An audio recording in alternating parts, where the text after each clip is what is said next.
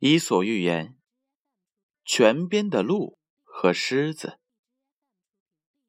一只鹿十分的口渴，于是它来到了泉水边，低头喝水。就在这个时候，鹿在水中看见了自己的倒影。哇，多么雄壮的双脚啊！那么高，还有那么多的枝杈。他自言自语地说。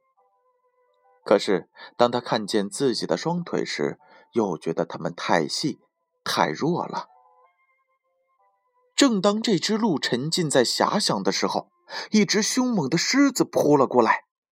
鹿拔腿就跑，它的双腿又强壮又有力，不一会儿就把狮子远远的抛在了身后。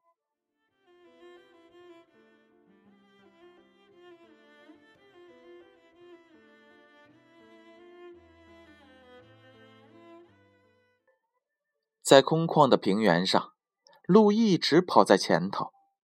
可是，当他进入森林时，双脚被树枝给挂住了，最终还是被狮子给捉住了。鹿临死之前唉声叹气地说：“唉，我真不幸，被自己不喜欢的东西救了命，却被最信任的东西送了命。”遇上危险时，我们曾经不信任的人有可能会出手相救，我们信任的人却有可能置之不理。故事八点半，建勋叔叔与你每晚相伴。